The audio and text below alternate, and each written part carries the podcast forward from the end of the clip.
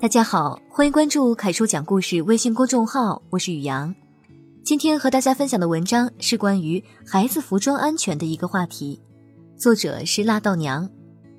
春天到了，你是不是也在给孩子准备春装呢？需要提醒妈妈们的是，我们在给孩子选衣服的同时，千万别忘记关注孩子的服装安全。一起来听一听今天的文章吧。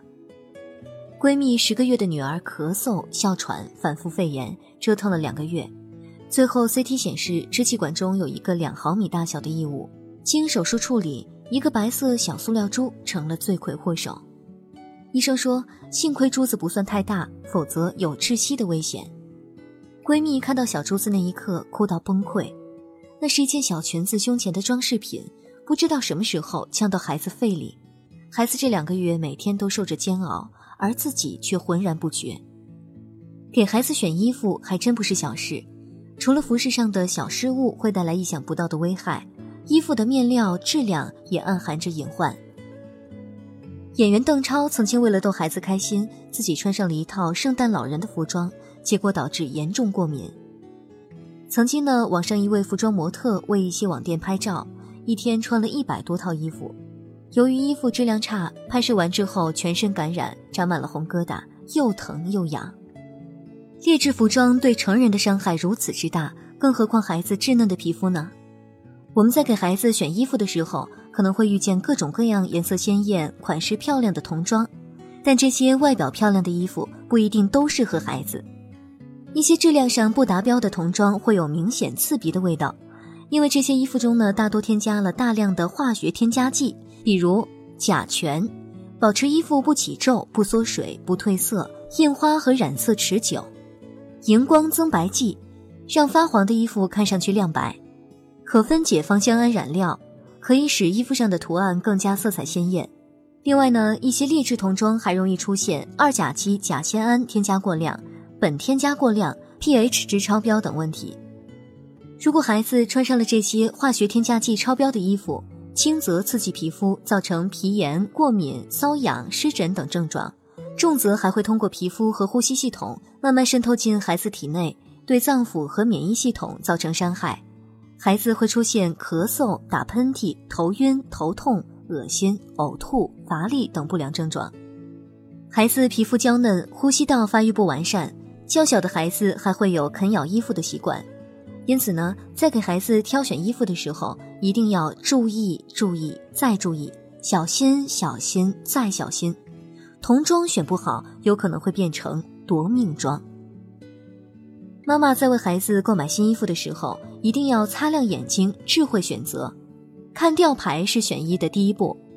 一件合格的童装标签上一定会标示这样的内容：一、生产厂家、商品名称、型号和规格；二、产品质量检测合格标志以及安全技术类别，三、洗涤方法及注意事项，四、采用原料的成分和含量，五、产品标准编号、质量等级或安全等级。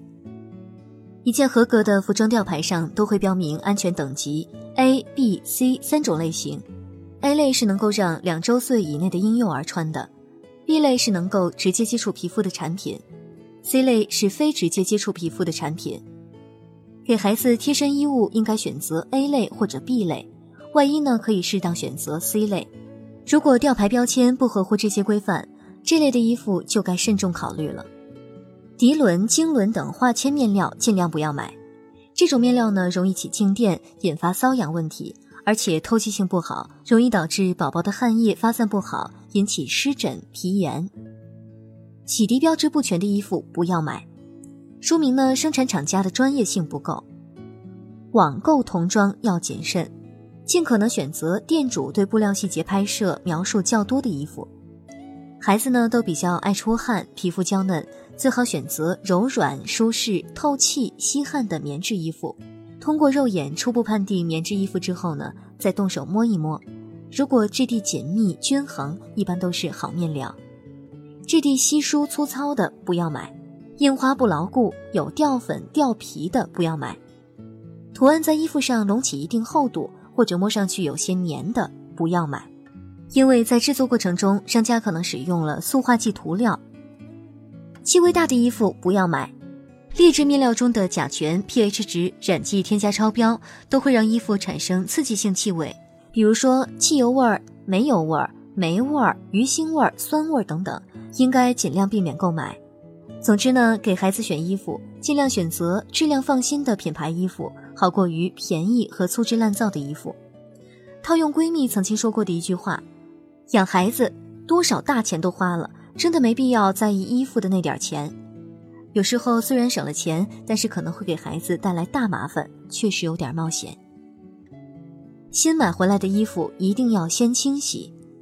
一件衣服从棉花种植到纺织、漂染、裁剪、缝制、印花、包装上市，历经了上百道的程序，几十双手，可能会沾染上农药、除草剂、防霉剂、防蛀剂、氧化剂、催化剂、去污剂、增白剂、染色剂等化学物质。如果买回来直接给孩子穿上身，对孩子的健康真的是一场不小的考验。所以新衣服买回家，第一件事情就是清洗和晾晒。先在温水里浸泡，然后呢轻轻的搓洗、拧干、晾晒。因为甲醛易溶于水，清洗能够减少大部分的残留。又或者把衣服在太阳或者通风处晾晒一两天，也会让甲醛消散一部分。清洗过程中也可以检验衣服是否掉色。掉色呢，说明染料质量差或者固色工艺不好，孩子穿上容易造成皮炎和过敏。除了以上这些呢，孩子衣服的款式也非常重要。以下这几种童装可能会给孩子带来危险，妈妈们一定要小心选择。第一种呢，就是连帽衫。连帽衫上的绳子可以说是儿童的夺命绳。美国法律规定，十二岁以下的孩子上衣禁止出现拉绳。因为当拉绳被游戏设备、桌椅、器械卡住或者勾住之后呢，肌肉和气管软组织都没有发育好的孩子，很容易被勒住动脉，导致快速昏迷和窒息死亡。二零一一年，江西一名三岁男童因为一端帽绳卡在了滑梯凹槽处，导致另一端缠住脖子，窒息死亡。二零一三年，河南一名儿童在滑梯上玩耍时，由于两根帽绳纠结在一起，勒住颈部。导致食物反流到支气管，窒息死亡。根据统计，从二零一零年至今，此类事件发生几十起。而据相关调查，有百分之五十七的家长没有意识要处理孩子连帽衫上的拉绳。央视《是真的吗》节目曾经用实验测验过连帽衫上的拉绳拉拽脖子的威力。实验结果，在衣帽绳发生危险的那一刻，拉力相当于一千三百牛。一百四十克，几乎等于孩子自身体重的十倍。因此，如果家里有这类衣服，请妈妈们把绳带剪掉或者抽出来扔掉，一定不要存在侥幸心理。如果衣服上有水钻、亮片、铆钉、小珠子等装饰品，一旦脱落或者被孩子不慎放入口中、耳内、吸入肺中、气管中的话，就非常危险了。二零一二年，温州一个男孩因为好奇。把衣服上的十几颗珠子抠了下来，塞入耳朵，导致耳聋。另外，一些带胸针等尖锐物的衣服也不要给孩子穿，一旦跌倒或者碰撞，很容易戳伤。这些衣服在给孩子穿戴之前，一定要再次盯牢装饰物。三岁以下的宝宝还是尽量不要选购。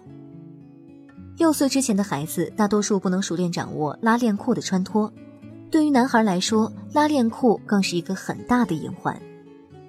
二零一三年，广州市一名三岁男孩的下体被拉链夹住，造成下体撕裂性创伤。二零一七年，福建一名五岁男孩的下体也被拉链卡住，在消防员的紧急救治之下，用了十五分钟才将拉链头拆除，真是让人捏了一把冷汗。